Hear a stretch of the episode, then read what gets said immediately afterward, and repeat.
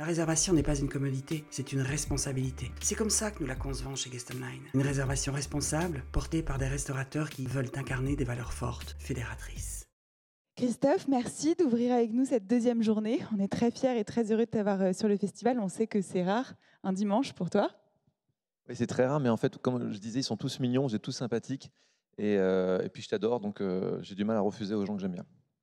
Bon, en tout cas, on est très touchés euh, de t'avoir aujourd'hui. Alors, Christophe, quand on regarde un peu, qu'on fait une rétrospective de ta carrière, tu as eu toutes les casquettes en pâtisserie, tu as été chef dans un palace, maintenant tu es à ton compte, ouvres bientôt ta propre boulangerie, tu es passé par la chocolaterie, tu as même fait beaucoup de ventes en ligne pendant le confinement, enfin, tu t'arrêtes euh, jamais. Et surtout, tu me dis que c'est tout ça en parallèle avec ton évolution en tant qu'homme. Est-ce que tu peux me parler des périodes de ta vie qui t'ont marqué dans ta carrière et dans ta vie perso? Avec grand plaisir. Euh, quand je me sens bien, en général, je peux être très bavard et, euh, très à l'aise et ça peut durer longtemps, donc euh, il va falloir me canaliser. Alors, les grandes périodes de ma vie, c'est simple. hein, bon, je vais parler professionnellement, hein, à partir de l'âge de 5 ans quand je regardais Superman. Le message que je passe toujours, en fait, c'est que bon, moi j'ai une vie un peu rock'n'roll, une- surtout une adolescence un peu compliquée, avec un, paternel un peu compliqué. Euh, mais je me suis fixé toujours en, objectif de mire de, bah, d'être heureux, de réussir ma vie. Puis je, voulais surtout que maman soit fière de moi.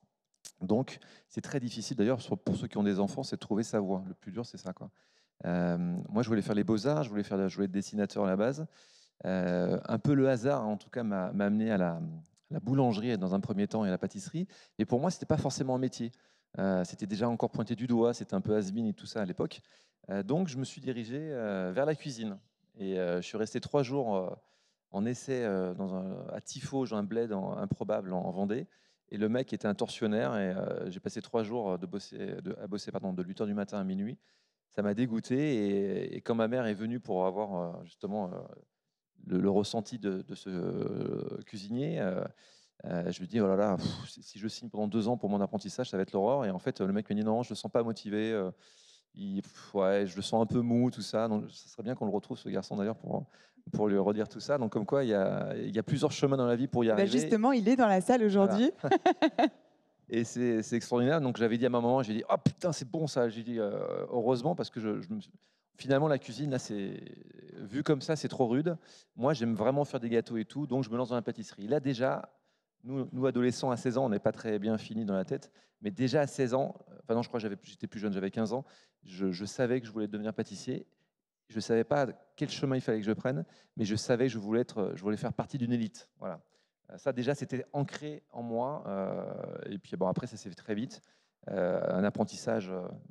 je vous dis, je pourrais rester 24 heures à parler comme ça de ma life, hein, mais un apprentissage, et pour ça, c'est pour surtout rassurer tout le monde. Un apprentissage dans, la pire pâtisserie euh, d'un bled qui s'appelle Cholet, 60 000 habitants dans le Maine-et-Loire. Euh, je ne sais même pas si ça se situe sur la carte. T'es, Choletais? Angevin. Ah, ben c'est un peu mieux déjà. Mais mes études à Belleveille, Angers, tu connais? Ah, un, peu, plus hype. Ah, bah, très bien, très bien, très bien. Et, voilà. Et puis, bah, c'est ça qui est fou. Et en, fait, le déclic, un des déclics de ma vie, mais ça a toujours été comme ça, euh, parce que j'adorais regarder les films. Je, suis très cinéphile. J'adorais euh, les histoires où le mec est parti de rien et, euh, euh, il avait une force de, courage, de caractère et il s'en sortait. J'adorais les Rocky Balboa, j'adorais euh, tous ces films comme ça où tu n'es pas gagnant dès le début sur le papier et puis à la fin, tu arrives à, t'en sortir. Euh, et ce patron d'apprentissage, je me souviens, donc euh, j'avais rien, j'avais pas de cerveau, hein, j'avais 15 ans, j'avais fait un an de pré-apprentissage boulangerie avant. Et euh, c'était juste catastrophique hein, ce qu'on faisait là-bas. On faisait des tartes au citron et du pulco citron. On faisait euh, des croissants avec 100 grammes de levure au kilo. C'est un truc qui est improbable et qui n'existe pas. Euh, c'était n'importe quoi. Mais il- avait la photo d'identité sur un diplôme du meilleur apprenti de, régional. Et il disait Le meilleur apprenti que j'ai eu, c'est lui, qui s'appelait aussi Christophe. Et concrètement, il me disait que j'étais une daube, enfin que moi j'étais une merde, et que ce type-là a été le meilleur apprenti de sa vie. Et tous les jours, je regardais euh, ce jeune homme, donc je ne sais pas comment il s'appelle, il s'appelait Christophe quelque chose. Et tous les jours, j'avais une idée en tête, c'était le défoncer, et que euh, c'est moi qui allais, euh, moi qui allais prendre la place du coco, et que j'allais prouver à, ce maître d'apprentissage que, bah voilà, il fallait pas, il fallait pas me, me prendre pour un, pour un tocard dès le début. Et puis bah, finalement, j'ai fait, ce, j'ai fait le concours, je l'ai gagné. Je suis devenu son meilleur apprenti. Alors la, conclusion, c'est quand même fou. C'est lui qui a présenté mon beau-père à ma maman. Donc en fait, à chaque fois, j'étais niqué. Je, chaque fois que j'allais voir ma mère, je, je le revoyais. Et à chaque fois, il avait l'impression que ma carrière, c'était grâce à lui. Donc je lui ai fait croire jusqu'au bout. Et c'était, c'était, c'était rigolo, quoi. Voilà. moins, moins 20 euros là pour monsieur. Et donc, sorti de ça, en fait, de cet apprentissage euh, à Angers, à Belleveille, euh, j'ai eu un coup du destin. Euh, il y a un jeune mec qui sortait de Belleveille, qui avait 25 ans, et qui disait voilà, bonjour, moi je m'appelle Intel, je suis je travaille à Londres, au Hilton Park Lane de Londres, et voilà, et je cherche des jeunes pâtissiers, etc. Et, donc il explique un peu sa vie, ce qu'il a fait, ce qu'ils font là-bas. Et moi, je, rêve, quoi. Je rêve totalement. Et je dis, mais, c'est ça que je veux faire, je, veux partir là-bas, je veux faire le tour du monde. Donc je crois que la, région avait fait un... ça va faire rigoler certains, mais je crois qu'on a eu une, bourse qui devait être équivalent à 500 francs, euh, donc 80 euh, euros, je crois, un truc comme ça.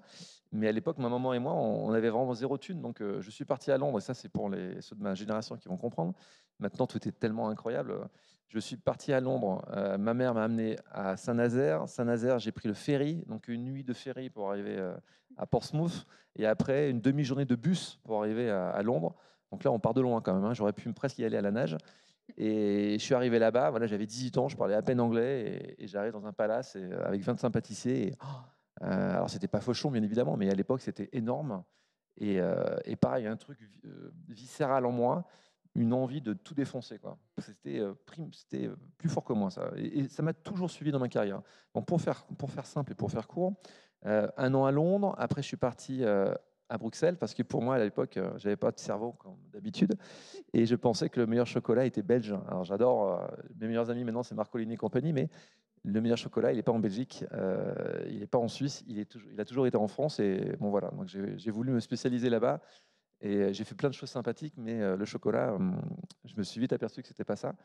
Et, après, en fait, je pense que dans une carrière, en fait, on, tisse des liens. Euh, il y a plein de, gens qu'on rencontre. Et là, j'avais rencontré un de mes meilleurs amis qui, était, qui avait 50 plus et qui travaillait au Negresco à Nice et qui m'appelle et qui me dit, parce qu'il faut savoir que pendant tous mes jours de congé et toutes mes, mes heures off, entre guillemets, euh, il fallait savoir aussi qu'à l'époque, pour devenir un pâtissier un peu connu ou un pâtissier un peu respecté dans ce métier, il fallait passer par la case décor, euh, concours, sucre artistique, euh, sucre soufflé, sculpture de chocolat. Voilà, il fallait passer par ça et ça tombait bien parce que j'adorais ça. Donc je passais mon temps à faire ça. Je passais mon temps à faire des roses en sucre. Je passais mon temps. et d'ailleurs, je, reviens un peu en arrière. Quand j'ai fait mon apprentissage, je voulais absolument avoir les meilleures notes pour faire le concours du meilleur apprenti. Et euh, mon patron m'avait dit, euh, il faut faire, euh, pour avoir les meilleures notes, il faut savoir faire les meilleures roses. C'est complètement has hein, ce que je vais dire, mais des roses en pâte d'amande. Il faut être le meilleur dans les roses en pâte d'amande et le meilleur au cornet. Et donc tous les jours, je faisais des cornets, je mettais du Nutella ou pire, du dentifrice et j'écrivais sur ma petite table de cuisine joyeux anniversaire, Noël. voilà. je, ne pensais qu'à ça. À l'époque, les roses en pâte d'amande, c'était des petits boudins en, pâte d'amande et avec une ampoule, on, étalait ça. Euh, ouais, je sais, ça fait peur. Hein, l'électricité existait, mais j'avais quand même, on avait une balance Robertval. Hein, c'était vraiment, je suis parti de très très très bas, comme quoi tout arrive. Et euh, il fallait faire des, cercles circulaires euh, sur la pâte d'amande pour faire des pétales. On les décalotait avec une spatule et après on formait une rose. Eh ben, j'étais meilleur que mon prof en rose, j'étais meilleur que mon prof en décor au cornet. Voilà, j'avais focalisé dessus. Mais bon, à l'époque, on ne travaillait pas trop le goût. C'était tarte citron pulco. Euh, voilà, c'était un, petit euh, parallèle. Il va falloir vite que tu me centres parce que j'ai tendance à ouvrir des, parallèles comme ça. Donc, dans l'ordre et dans le désordre, j'arrive j'arrive donc au, Negresco. Et là, je rencontre un mec qui a été déterminant dans ma carrière, qui s'appelait Grégory Collet, qui est un garçon qui a gagné le championnat de France en 92, je crois, qui a fait les MOF en 97 qui avait une dizaine d'années de plus que moi et qui était vraiment. Euh, bah, c'est la première fois que je voyais un mec qui, qui tirait du sucre, qui était euh, euh, ultra carré, qui avait vraiment un palais, parce que moi j'avais 20 ans et je faisais pas la différence entre une vraie purée et une purée mousseline. Hein, donc, comme quoi, tout arrive, il faut vraiment travailler. Et, voilà, là, ça a été un déclic. Il a été extrêmement dur, ça a été extrêmement formateur. Et il y a une période qui était clé aussi chez moi où il y avait une petite. C'était pas du tout climatisé. Pourtant, il faisait 40 degrés en cuisine, 40 degrés en pâtisserie, mais il y avait une toute petite pièce rikiki où on faisait euh, le tour, en fait, on faisait toutes nos pâtes feuilletées euh, et tous nos chocolats dans une petite pièce réfrigérée qui était ridicule. Et, euh, j'ai tellement ramassé avec ce mec-là, il, il était derrière moi, il me lâchait pas. Et, euh, et je me rappelle parce que je faisais toujours des essais de sucre, etc. Et un jour, j'avais confondu, il écrivait toujours avec une jolie écriture, mais les, zéros, j'avais confondu 2000 grammes avec euh, 20 000 grammes. hein. Le, G, j'avais pris pour un zéro. Et j'avais fait une pâte brisée, je crois, qui était juste catastrophique. J'avais mis 25% de plus de beurre. Et, euh, et donc, tous les après-midi, je restais. Tous les après-midi, je faisais des essais de, rose en sucre. Il est rentré et puis il m'a traité tous les noms. Il m'a dit que j'étais un incapable, etc. Et, euh, et il est parti. Euh, et ce jour-là, donc je restais toutes les coupures. Il fallait savoir que la, restauration, c'est 9h du matin, minuit. Et puis on a une petite coupure entre 15h et 18h. Ben moi, 15h, 18h, je restais pendant que mes potes allaient dormir à la plage et je faisais euh, du sucre, des essais, des choses comme ça. Euh, et quand il m'a dit ça, vraiment, ça m'a vraiment blessé. Et j'ai eu un, déclic énorme. J'avais 20 ans. Et là, j'ai compris que bah, la pâtisserie, c'était pas forcément que le décor, la praticité euh, de l'esthétique. Euh, et je me suis dit qu'il fallait vraiment que je rentre à corps et âme perdu dans euh, la dégustation et que je maîtrise un peu plus euh, bah, tous les effets du métier. Sauf qu'il y avait très peu de livres à l'époque. Il n'y avait pas du tout de réseaux sociaux. Il n'y avait même pas Internet. Donc, qu'est-ce que j'ai fait? Eh bien, j'ai commencé, à acheter tous les magazines qui existaient, notamment le Turias Magazine, quelques livres de Le Nôtre, des Frères Roux, enfin voilà, le peu de livres qui existaient. Et chaque recette, je les ai faites. Je les ai faites de mes propres mains pour comprendre. Et j'ai commencé à, dans un joli euh, euh, petit, euh, comment dire, un, petit livret, le Conquérant. Là, j'ai commencé à écrire avec ma belle écriture à l'anglaise. Voilà, cake citron, recette. et j'ai pris celle de Pierre Hermé et je l'ai essayé. Recette Gaston Lenôtre, recette Bellouet Conseil, recette Paul Bocuse. Et, et à chaque fois, je vérifiais que dans ces cakes au citron, bah tiens, il y en a un qui mettait de la crème épaisse, il y en a un autre qui faisait foisonner son beurre, il y en a un autre qui faisait un beurre en noisette. Et en fait, on ne savait pas pourquoi, euh, quelle était la différence. Donc moi, j'ai commencé à faire ça. Et donc pendant des semaines et des semaines, j'ai dû faire, euh, je sais pas, 50 cakes de recettes de cake au citron. Et je goûtais et j'ai mémorisé vraiment les, goûts, les textures, les saveurs, pourquoi, comment, euh, si on faisait une erreur, comment on pouvait revenir en arrière ou, prendre possession de la recette. Et à force de faire ça, ben, j'ai développé le cake citron, puis après j'ai développé toutes les ganaches, et puis après j'ai commencé à travailler tous les biscuits, puis après j'ai commencé à, travailler tous les entremets avec toutes les mousses, avec tous les. Et, je me suis créé, c'est ce que j'explique souvent, une, sorte de bibliothèque culinaire dans ma tête, euh, où j'ai commencé à référencer euh, toutes mes recettes. Et maintenant, c'est vrai que 20 ans plus tard, lorsque je lis une recette, euh, juste en voyant les grammages, les pourcentages, je sais à 95% ce que la recette va donner en goût, en texture, en saveur. Euh, et encore aujourd'hui, à 48 ans, tous les Curious Magazine ou tous les bouquins, tout ce que j'achète, dès que je vois un truc intéressant, je prends une photo, je le note, je mets un post-it, et euh, j'ai quelqu'un dans mon équipe qui est euh, acté pour ça, euh, en recherche et développement, et il fait la recette, et on goûte. Donc par jour, on a 3, 4, 5 parfois recettes à goûter. Et dès que la recette, si la recette est exceptionnelle, ben, on la note notre logiciel de recette en mettant toujours le nom de la recette chez qui on l'a prise. C'est ultra important pour moi. Parfois, il y a des recettes qui sont intéressantes, mais bon, on sent qu'il faut les retwister. Et là, on les retravaille totalement, et puis bah, on s'approprie la recette. Mais voilà, ça, a été déterminant à 20 ans de comprendre ça. Ça a été un. Et même 8, ans, euh, pardon, 8 mois plus tard, la deuxième phase qui a été aussi très importante, c'est que j'étais toujours dans cette pièce en train d'enrober des petits bonbons chocolat, parce qu'on n'avait pas d'enrobeuse à l'époque, et je faisais, euh, il y avait une échelle entière avec euh, des centaines de bonbons chocolat enrobés. Donc, euh, pour enrober à la main, il faut une certaine technique, il faut, faut en bouffer un petit peu. hein. Et euh, il est rentré, et c'est comme à son habitude, il rentré, il disait rien, il regardait tout, et tu sentais un peu à la rebuchon que si ça allait pas, tu allais te prendre un coup de poing dans l'épaule ou quoi que ce soit. Euh, et là, il regarde tout, il est prêt à sortir. Je m'en souviens, j'ai presque le poil qui va s'hérisser quand je dis ça. Il est très prêt à sortir. Il me dit euh, Rappelle-moi quel âge tu as? Et donc, à l'époque, j'avais 20 ans. J'ai dit J'ai 20 ans, chef. Il me dit Tu as 20 ans? Il me dit Toi, moi, j'en ai 31. Et j'ai eu un déclic il y a quelques années. Il y a, à 28 ans, j'ai eu un déclic. Il me dit Toi, tu as 20 ans, tu viens d'avoir ton déclic. Il me dit Tu vas tous les tuer. Il a fermé la porte. Juste le fait d'en parler, c'est super émotif. Mhm. J'avais le poil qui se hérissait. J'étais prêt à, monter sur un ring et à, et- et à combattre n'importe qui. Quoi. Et, et ça m'a encore plus encouragé à, à travailler, à aller encore plus loin. Et voilà, ça, c'était un déclic très, très important. Donc on avance, on a, on a que, il nous reste 45 minutes. Euh, euh, suite à ça, après, moi, dans, dans- dans- dans ma carrière, qu'est-ce que j'ai fait d'autre? Je suis parti, mon rêve était de travailler, pour moi, la mec, c'était Londres, c'était pardon, Paris, chez Fauchon et Pierre Armé. Donc je, tous les ans, je postulais, tous les ans, j'envoyais mon CV. Et tous les ans, il me recevait. Et à chaque fois, il me disait non, je suis désolé, j'ai pas de place, parce qu'il fallait être un peu pistonné pour entrer là-bas. Mm. Et puis, comme il n'y avait pas de place et que hum, j'avais réussi à me faire réformer de mon service militaire, Alléluia, j'ai demandé à faire un stage. Et Alléluia, à l'époque, on nous acceptait. Tu pouvais faire un stage d'un mois dans une entreprise, bénévolement. voilà, on t'ouvrait les portes et tu faisais ce que tu voulais. Ça, c'était assez fabuleux, chose qu'on ne peut plus faire maintenant. Donc, je suis resté un mois. J'ai fait le maximum de bruit. Je voulais qu'ils m'entendent. Je voulais que je faisais du sucre. Je faisais plein de choses. Et je me suis dit, il faut, il faut je, si j'arrive à rentrer dans cette maison, je, rentre dans le, cercle parisien et ça va être ma carrière ne peut que décoller si je suis là. Euh, et, en fait, il n'y a pas de place qui se présente, tout est full, etc. Et puis à la fin, je crois que c'est Sébastien Godard qui avait été voir Hermé, qui était le sous-chef euh, de Pierre, et qui avait dit euh, le petit là, si on a un désistement, si on a quelqu'un qui part, il faut le prendre parce qu'il est, trop motivé et tout. Ce serait dommage de, le laisser passer.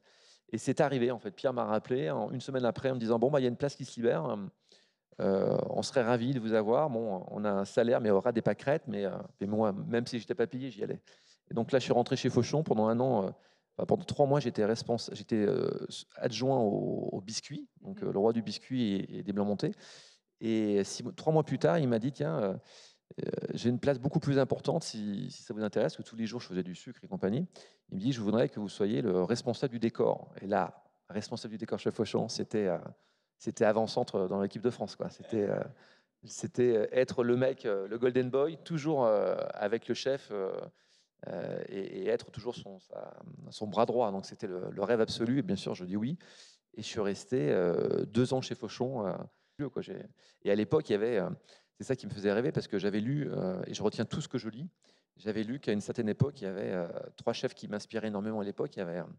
Christophe Felder, donc, qui était au Crayon, mais qui était chez Fauchon à la grande époque, avec Frédéric Beau, directeur de l'école Larona, et euh, euh, Benoît Perruchon, euh, qui, était, qui avait créé son école, qui s'appelle Bello Conseil, qui existe toujours, et qui, est meilleur de France. Donc je savais que ces trois-là étaient à la bonne époque, et donc dix ans plus tard, j'arrêtais pas de tanner mes copains de l'époque en disant Putain, les gars, bougez votre cul, si, si, on se bouge bien et tout, on va devenir les nouveaux Felder, Beau, tout ça. Et tout le monde me regardait avec des yeux Ça va, arrête tu manges trop de sucre, ça, t'atteint le cerveau, euh, c'est bon, euh, repose-toi. Et puis finalement, euh, à l'époque, bah, tout le monde a eu sa petite carrière. Moi, j'étais avec mon pote Arnaud Larère, qui est devenu aussi mmh. meilleur de France. j'étais avec Richard Leduc, qui est devenu le chef pâtissier à part entière de Pierre Hermé au Japon et qui gère les histoires de Pierre depuis plus de 20 ans. Et puis voilà, c'était une époque formidable. On avait les clés de, moi j'avais les clés du labo. Tous les dimanches j'étais là-bas. Tous les dimanches je faisais des, des essais et je faisais des concours tout le temps, tout le temps, tout le temps. Et j'étais ultra motivé. Donc voilà, tac tac. Donc là je dois avoir je crois que j'avais 24 ans, 23 ans. Et on a un peu de temps là parce que. J'allais te dire, peut-être qu'on on, va aller saute un peu. Allez. Vous ennuyez pas, hein, parce que j'aime bien être dans les détails. Euh, donc pour faire simple, euh, Grégory Collet euh, me rappelle au Japon en me disant écoute, je voudrais bien que tu viennes avec moi au Japon, on ouvre une école, une pâtisserie, je voudrais que tu sois mon chef et tout. J'avais 24 ans, je sortais à peine de la puberté mentalement pour un mec. Euh, donc je suis parti là-bas, j'ai bossé une année, c'était fabuleux. Pierre Hermé m'a rappelé en me disant euh, Je veux ouvrir un gros truc à New York et je, rêverais que tu sois mon chef. Oh. Donc euh, sur mon CV, je me dis Putain, Tokyo, New York, le rêve. Donc je pars à New York. Bon, là, ça se passe moyennement bien parce qu'on est tombé sur un, sur un escroc, mais bon, je reste une année là-bas. J'apprends aussi beaucoup de choses. je reviens chez La Durée, je deviens donc numéro 2 chez La Durée, sans pâtissier à l'époque sur les, sur les Champs-Élysées. Et je travaille pendant une année là-bas. Et moi, mon rêve, c'était de devenir chef pâtissier dans un palace. Et puis, euh, le, rêve et puis la, chance fait que depuis l'âge de 20 ans, quand j'étais au Negresco, j'avais rencontré Jean-François Piège, qui était un très bon pote, euh, qui bossait pour Ducasse. Et un jour, il m'appelle, il me dit Écoute, euh, notre restaurant va changer, on rentre au Plaza Athénée, Ducasse cherche un pâtissier, j'ai pris rendez-vous avec toi. Puis voilà, les choses se sont faites très rapidement. Alors, ça a été un peu requin, il a fallu faire sa place quand même. Hein. C'est un monde quand même de, de requins et très compliqué. Mais euh, voilà, j'ai bossé jour et nuit. Donc, je suis arrivé en 2000, j'avais 27 ans. Cinq ans plus tard, mon rêve était de faire la Coupe du Monde. Donc, je participe à la Coupe du Monde, je gagne en tant que euh, capitaine de l'équipe. Et euh, dans ma tête, tout de suite, dès que je gagne, je, vois tout de suite ce que je veux faire. Je, veux je, vois que je veux monter ma société. Donc, en 2005, hein, c'est quand même il y a très longtemps. Donc, je monte ma société, je crée mon premier bouquin. Enfin, je développe mes histoires au fur et à mesure. Et mon rêve absolu a toujours été de de mettre en avant mon métier, parce que en fait, la pâtisserie, c'était vraiment has à l'époque. en tout cas, lorsque j'étais dans les soirées parisiennes, et j'en parle souvent, on faisait le tour de table. Alors, tu fais quoi? Je suis en prépa médecine. Ah, super. Et toi, tu fais quoi? Bah, Là, je suis au barreau, je veux devenir avocat. Oh, et toi, tu fais quoi? Bah, Moi, je suis pâtissier. Ah, ok, merci. Et, toi, à côté, tu fais quoi? Moi, ça me, ça me choquait, en fait, qu'on me parle comme ça. Et ça, mon côté revanchard, en fait, était en, alerte tout le temps. Et donc, je, je, rêvais de faire une émission télé, mais comment faire de la télé en 2005 alors qu'il y avait juste euh, Bon Appétit, bien sûr, avec, euh, avec Robuchon, et que le chef de cuisine était le roi soleil dans un hôtel. C'était impossible. Et moi, il y a deux personnes qui m'ont marqué, euh, et qui me marquent toujours d'ailleurs à la télé. C'est La première, c'est. Le premier, pardon, c'est. Je, prends par la suite, mais le premier, c'est Fred Cheno, le, Globe, le Globe Cooker sur Canal+, qui est un mec que j'ai réussi à rencontrer et qui est, juste exceptionnel, et qui est un mec qui aime les gens. Et voilà. et lui m'a vraiment donné envie de faire de la de la télé pour parler des autres, parce que je trouve qu'il a une bienveillance naturelle, il est incroyable. Et la deuxième, c'est Julie Andrieux, qui est non seulement une très très bonne cuisinière, et puis en plus qui a un phrasé qui fait jamais de faute, qui est, naturel. Et, je rencontre l'associé de, de, Julie, hein, qui s'appelle Sylvain Landon, et euh, je lui dis, écoute, si un jour vous voulez faire une petite pâtisserie, moi je suis chaud bouillant, euh, je, rêve de faire, de, montrer mon métier, il y a plein de choses à montrer, etc. Et là, Sylvain voit que j'ai du potentiel, j'ai un truc... à présenter un peu plus. Et elle me dit, bah, écoute, euh, pourquoi pas? Moi, j'arrête ma... Mon association avec Julie va s'arrêter. Euh, si tu veux, on peut peut-être essayer de faire quelque chose ensemble. Donc, on écrit ensemble un concept qui s'appelle. Euh, putain, je ne sais plus le nom de mes émissions, c'est terrible. c'était un truc sur Teva. Il y a Dans la peau d'un chef, c'était la troisième. Il y avait le grand pâtissier, le, qui sera le grand pâtissier. Et la première, c'était. ça va m'en revenir, si quelqu'un le sait. Hein. Le gâteau de mes rêves, bravo, merci. Ah bah, Théo, j'avais reconnu sur le coup. Euh, donc on lance le gâteau de mes rêves. Je ne vous fais pas le topo, M6 m'avait appelé à l'époque, euh, m'avait proposé des trucs, vraiment on m'a pris pour un, pour un ringard, on m'a proposé des émissions complètement nulles à, à, faire, et moi je voulais pas du tout, je voulais incarner mon histoire, je voulais, euh, dans cette histoire de, gâteau de mes rêves, présenter des pâtissiers de la région, voilà, je voulais vraiment éclairer ce métier et en faire quelque chose de bien. Et euh, on arrive à faire un bras de fer avec Teva. Finalement, on réussit à être à l'antenne, on produit cette émission. Et puis après, par la suite, donc il y a eu le gâteau de mes rêves, il y a eu euh, Qui sera le grand pâtissier, où là j'étais juste un acteur euh, du jury, et dans La Pona Chef avec Nagui, où j'ai écrit et j'ai coproduit cette histoire. Donc ça a été un peu plus loin, et je me suis vraiment investi dans, tout ça. Et petit à petit, à partir de 2007-2008, bah, la pâtisserie a été éclairée, les pâtissiers ont été mis un peu plus en avant, et je trouve que ça a été bah, le début de quelque chose en tout cas. Ouais, je ne peux même pas compter euh, les, innombrables euh, chefs pâtissiers aujourd'hui qui sont venus te voir en te disant c'est grâce à toi, tu nous as ouvert la voie. Ah bah, c'est mon plus inimaginable. C'est la plus. Euh, c'est comment te dire Tu vis pour ce genre de choses. C'est tellement adorable et gentil que. Voilà, je peux mourir demain, je sais que j'ai apporté quelque chose dans mon métier, donc ça me suffit. Hein. Il y a un truc que tu dis souvent depuis 20 ans, c'est toi qui m'as dit que ça faisait 20 ans que tu le disais, c'est qu'en fait la pâtisserie de demain, c'est la même qu'aujourd'hui, c'est la même qu'hier, c'est une pâtisserie qui marche, qui dure et qui est incarnée par un pâtissier point barre. Ça, c'est un truc pour toi qui est fondamental. Et, c'est d'ailleurs euh, l'une des raisons pour lesquelles tu supportes pas les, gens qui copient sans dire euh, d'où vient l'inspiration. Euh, tu peux me parler de ça? Et oui, en fait, je parle souvent d'une pâtisserie d'auteur, et tu as, tout compris. Euh, la pâtisserie d'aujourd'hui, bah, ça, a toujours été la même. Gaston Lenôtre a incarné la pâtisserie dont il avait envie. Euh, Pierre Armé a, développé la pâtisserie euh, qui lui était propre et qui lui ressemblait. Et je pense que maintenant, tous les pâtissiers d'aujourd'hui ont compris qu'il fallait sortir de ses tripes et, représenter la pâtisserie qui, les représentait le plus. C'est ça qui qui est, formidable. Dans les années 80-90, on copiait il y a eu une mode des, biscuits jocondes colorés. Tout le monde suivait cette mode. Après, euh, Pierre Hermé a développé des, gâteaux euh, comme l'isparan et tout le monde a fait l'isparan et tout le monde suivait un peu la, marche à suivre. Et, je trouve que la pâtisserie d'aujourd'hui, les jeunes acteurs et actrices euh, qui en font la renommée, eh ben, ils ont compris. Ils font ce qu'ils ont dans leur trip, ils le mettent dans le gâteau. Alors après, on pourra parler de. oui, on fait très attention de plus en plus maintenant aux producteurs, on fait de plus en plus attention à ce qu'on met dans un gâteau, bien évidemment. Mais la marche à suivre est toujours la même l'identité est la même. C'est euh, ce, ce que l'on est, on le met euh, dans l'assiette comme un cuisinier, on le met dans un gâteau comme un pâtissier. Alors là, donc on a parlé de toute euh, ta période évidemment palace, MOF, télé, etc. Mais depuis maintenant 15 ans, c'est ça, tu es à ton compte avec ta femme Delphine. C'est l'une de tes plus grandes fiertés de jamais avoir eu d'investisseur avec toi dans l'aventure. Et il y a deux ans, tu as tout revu tu as tout jeté les anciens cahiers, tu as fait une nouvelle identité, tu as arrêté de faire certains gâteaux euh, junk et tu as décidé de t'installer dans le temps, dans la durée, euh, comme, une, comme une maison en fait. Tu prenais souvent l'exemple de la durée, de Fauchon, de Pierre Hermé, de ces pâtisseries qui durent. Et ça, euh, ça a évolué avec toi en tant que personne au fur et à mesure des années. Tu m'as même dit que tu étais plus heureux aujourd'hui qu'à une époque où tu étais encore plus tarifié, encore plus arrêté dans la, dans la rue. En gros, tu t'es trouvé? Oui, c'est exactement ça. En fait, je pense que euh, à 20, 30, 40, 50 ans et, encore plus, euh, on a des rêves. Le, principal, c'est le chemin qui va t'amener à faire ce rêve, hein, ce chemin de vie, c'est ça qui est très important. Et une fois que tu as atteint ce rêve, euh, c'est pas s'endormir en fait le deal. Hein. Le deal, c'est de se reprojeter encore plus loin. Donc pendant de nombreuses années, j'étais au Plaza Athénée, j'ai eu j'ai adoré ces 15 ans de Plaza où j'ai. Tu as bousculé beaucoup, beaucoup de codes quand bah, tu étais. Tu as mis en place des choses inimaginables. On était en roue libre, j'avais des, des, des, gamins incroyables avec moi et donc on était toujours à la recherche de faire mieux, de faire différent, etc. etc. À la même époque, il y avait mes potes. Euh, Christophe Adam qui était chez Fauchon, il faisait aussi la même chose dans, la boutique. Et puis il y avait plein d'autres. Il y avait Eddie Ben il y avait, toute une génération incroyable. Euh, et c'est ça qui est remarquable. Il faut toujours euh, saluer le travail de ses pairs. Et puis c'est générationnel. Maintenant, il y a une nouvelle génération qui est aussi super incroyable. Et puis il y aura d'autres gamins encore incroyables dans, le futur. moi, ce qui était important, c'était à un moment donné la seule façon de progresser, sorti du plaza, c'était de devenir entrepreneur. Donc ça me faisait flipper parce que devenir entrepreneur, euh, c'est pas commun. Quoi, hein. Il faut savoir, euh, euh, faut savoir compter. Il faut, enfin, voilà, tout, est compliqué. Faire un, super gâteau quand tu es 30 derrière et que tu as, des moyens limités, c'est pas compliqué.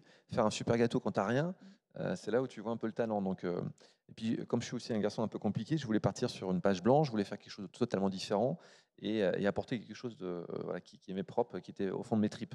Donc, quand on a développé la, notre école masterclass, on a développé aussi une petite pâtisserie takeaway avec euh, des gâteaux comme les Fantastiques ou les Cosmiques. Fantastique, il faut savoir qu'on changeait ce gâteau tous les jours. Je réfléchissais la veille à ce qu'on allait faire le lendemain. On est en 2013. Les Cosmiques étaient présentés dans les petites. Il n'y avait que cinq Cosmiques présentés dans les petites, euh, petites cloches. Donc on était très euh, avant-gardistes. On bossait en basket, jean. et puis à l'époque, j'avais, quand même des gamins qui n'étaient pas connus, mais qui sont devenus des, vraies bêtes de concours. Il y avait Yann Mengui, il y avait François Dobinet. Enfin, c'était, génial. Il y avait Ophélie Barès qui était arrivé après, Tristan Rousselot. Euh, on était à fond, à fond, à fond, donc c'était fabuleux. Et euh, ça, c'était génial. Après, et surtout, j'ai commencé seul avec mon épouse. Donc, sans argent, tu ne peux pas commencer à ouvrir une pâtisserie euh, comme j'ai aujourd'hui. Il faut faire les trucs step by step. Et tout, donc ça, ça a fait 2013-2015. 2015, j'ai commencé à avoir, j'ai réussi à trouver un laboratoire. Donc, on avait un laboratoire en plein cœur de Paris, mais ça prend du temps de trouver les bons collaborateurs, de mettre le, truc en marche.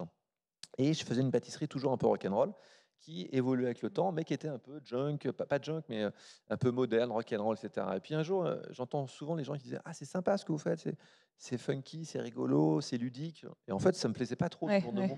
En fait, euh, on met tellement de, cœur à l'ouvrage et de et d'énergie que bon, ils sont bien gentils, quoi, mais ça, ça nous intéresse pas. Et je crois qu'on est en 2017. Donc moi, à l'époque, j'avais prévu des gâteaux enveloppés dans une cloche plastique pour préserver euh, de l'odeur, pour préserver, pour pouvoir la, conserver plus longtemps et pour pouvoir la véhiculer le plus longtemps possible. Et puis, deux, trois ans plus tard, avec le plastique, euh, bah, ça ne me correspondait plus, en mmh. fait. Euh, j'ai pris conscience de tout ça. Et je me suis dit, bon, finalement, le, logo qu'on avait mis, qui, était un peu comme ça, un peu comme Everlast, parce que j'étais fan de boxe et j'étais fan de super-héros, ça ne me correspondait plus non plus. Et donc, j'ai pris la décision, ma femme à l'époque n'y croyait pas, hein, de, de, changer la typo de Michalak et je voulais devenir une maison institutionnel, comme les grandes maisons dont tu as parlé, ouais. Fauchon, La Durée, Pierre Armé, etc. Je voulais en prendre les codes et je voulais en prendre la direction. Et euh, bah, on a changé tout ça. Euh, on a paramétré, on a arrêté de faire trop de création, parce que trop de création tue euh, à un moment donné. c'est moins abouti, c'est trop rapide, etc. Et on s'est penché sur des choses j'avais promis en plus de plus refaire de petits gâteaux, ça me saoulait, des petits gâteaux un peu contemporains et tout. Donc je suis revenu en arrière, donc ça me saoulait un petit peu. Et finalement, euh, donc on a ouvert en 2013, on est en 2021, donc en fait ça fait que 8 ans hein, mmh. qu'on est vraiment chez nous. Finalement, avec du recul, euh, ce que je fais aujourd'hui me correspond parfaitement, correspond à l'homme que je suis. Mmh. Euh, mes gâteaux me correspondent, il n'y a pas de... Je parle souvent, je suis un peu grossier de de, de, de, de, branlette intellectuelle. C'est le gâteau pour le gâteau. On a un laboratoire, on n'est pas non plus très nombreux. Mm. Donc ce qui sort, il faut que ça sorte nickel. Il faut que ça sorte pour trois entités, trois boutiques. Il faut que ça soit livré en, camion. Donc tout est mûrement réfléchi. Et là, je me la pète un peu, mm. et mon chef pourra te le dire. Avec ce qu'on a, avec le nombre de produits qu'on fait, on fait quand même plus de 3000 gâteaux, par exemple, un samedi, on est champion du monde. Ce qu'on fait avec les mains qu'on a, c'est juste incroyable. Et donc, un gâteau, lorsqu'il est créé, et j'avais cette, discussion avec Pierre Armé, moi, mon objectif n'est pas du tout le même que celui de Pierre. Et Pierre, il me disait, quand moi je travaille, par exemple, la tarte à la vanille, j'essaye de faire le meilleur gâteau du monde. C'est fabuleux. il me dit, après, je ne réfléchis même pas au prix que ça peut avoir.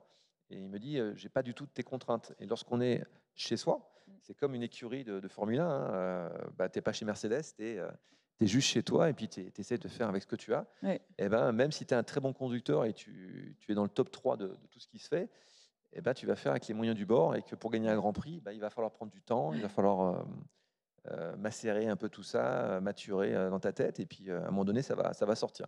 Et c'est vrai que maintenant, je trouve que nos gâteaux, la logique de notre entreprise, de l'entreprise, mmh. le personnel qu'on a, parce que je travaille vraiment comme un, comme un papa avec, avec ses employés. Euh, on est très paternaliste avec euh, mm. Delphine. Alors, paternaliste, c'est, c'est pas le bon mot, mais on est très famille. Mm. Et je trouve que, bah, franchement, euh, j'adore, j'adore mes équipes, j'adore, j'adore ma boîte. Voilà. Je, trouve que les gamins qui viennent chez nous, oui, ils auront peut-être un peu moins de moyens que chez mes mm. confrères, que chez Pierre ou autres. Mais il y a, alors c'est pas moi qui le dis, hein, c'est plutôt à eux de, leur, de le dire. Hein, mais ils se sentent bien. Il y a, il y a une, je sais pas, il y a une, une émotivité. On arrive, on a l'agnac, on est content. Et puis le jour où quelqu'un veut partir de chez moi, il ne m'appartient pas, donc euh, mmh. bah, il part. Et puis j'essaye même de l'aider à, partir, à prendre des bonnes places. Euh, c'est la vie, c'est comme ça. C'est ce qui fait que, que ça marche. Alors d'ici quelques jours, tu réalises un autre de tes grands rêves. En même temps, il faut dire que des rêves, tu en as beaucoup, mais tu vas au bout de tous, donc euh, c'est pas la peine de les compter. C'est d'ouvrir ta propre boulangerie, copain, parce que l'étymologie du mot copain, c'est ça, c'est partager le, le pain. Absolument. Raconte. Et oui, c'est con, hein, mais c'est vrai, ça veut dire, c'est exactement ça. Alors au début, je voulais appeler rustique avec un K. Je trouve parce que je voulais faire un truc très très brut. En fait, ce qui m'emmerdait, euh, ce qui m'a toujours emmerdé, euh, et on s'est fait tous, euh, on s'est tous fait avoir en fait dans la profession, c'est qu'on a développé une pâtisserie contemporaine beaucoup plus plus quoi, avec maintenant un gâteau qui n'a pas un, un, insert coulant, qui n'a pas 25 textures dedans. Bon, ça devient un truc pas très intéressant. Moi, je ne suis pas d'accord avec ça. À un moment donné, il faut laisser placer c'est l'émotion qui prime. Et puis après, parfois, faire des choses simples, ça fait du bien. Nous, on fait un gâteau vanille euh, en ce moment. Euh, j'ai décidé de, travailler la vanille parce qu'elle est passée de 600 euros à 350 euros le kilo. Donc maintenant, je peux me permettre de retravailler un peu la vanille avec des prix à peu près corrects. Euh, je crois que ce gâteau est entre 7 et 7,50. parce qu'à un moment donné, il faut, faut, voilà, pas trop déconner non plus sur les prix. Quoi. La pâtisserie, oui, ça coûte cher. Oui, il faut que ça se vende au bon prix, mais il faut, cibler tout ça. Et ce gâteau, euh, ben, j'ai voulu volontairement qu'il n'ait pas de 25 textures. Mmh. C'est il y a juste une petite coque euh, très fine de chocolat euh, autour, donc ça croque un petit peu. Et après, il y a du fondant. Mmh. Et la, vanille, moi, j'aime quand il y a, il y a deux textures de crème et un, biscuit sans farine bien imbibé, etc. Voilà. Et ça fait du bien, mmh. des gâteaux simples.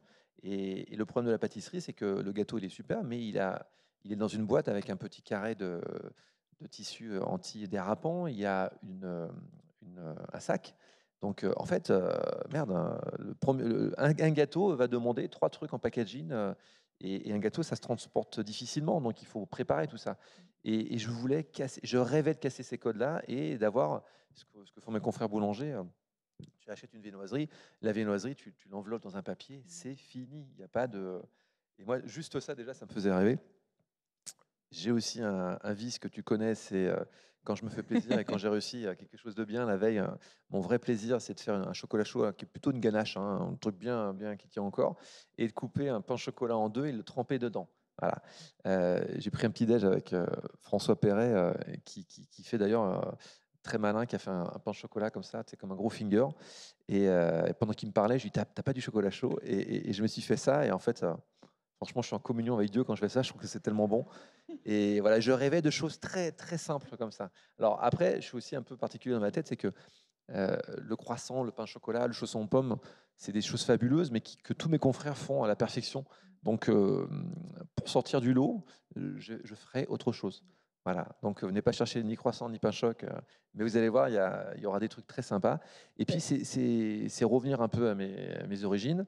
Euh, euh, on a souvent oublié que la, la boulangerie du Plaza, à l'époque, le petit déjeuner du Plaza a été euh, publicité et tout le monde venait au, petit déjeuner du Plaza pour les viennoiseries, etc. Et ça fait plus de 20 ans que j'ai mis ça au point et c'est toujours à la carte 20 ans plus tard.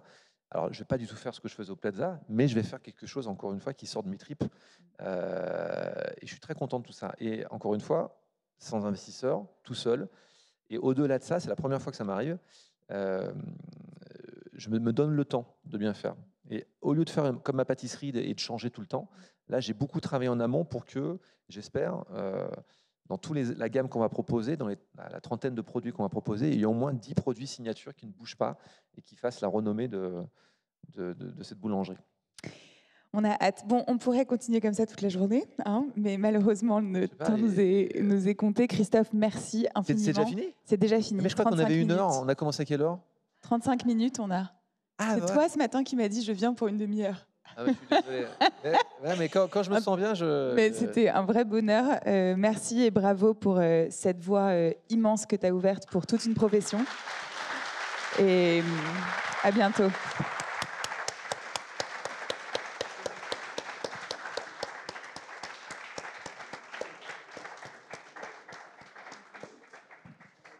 Merci surtout à vous parce que c'est un bon gâteau, ça se partage. Euh, et, quand on se sent bien et qu'on est bien interviewé, qu'on est dans un environnement qui est, superbe, avec des gens euh, motivants, ben voilà, j'espère que. Moi, je parle beaucoup. Après, le principal, c'est de trier tout ça. Et ce qui est très important, c'est comme quand moi, je, faisais beaucoup de concours à l'époque, j'aimais bien avoir l'aval de mes copains MOF ou champions du monde, avoir leur avis. Je voulais pas qu'ils me disent ce qu'il fallait faire.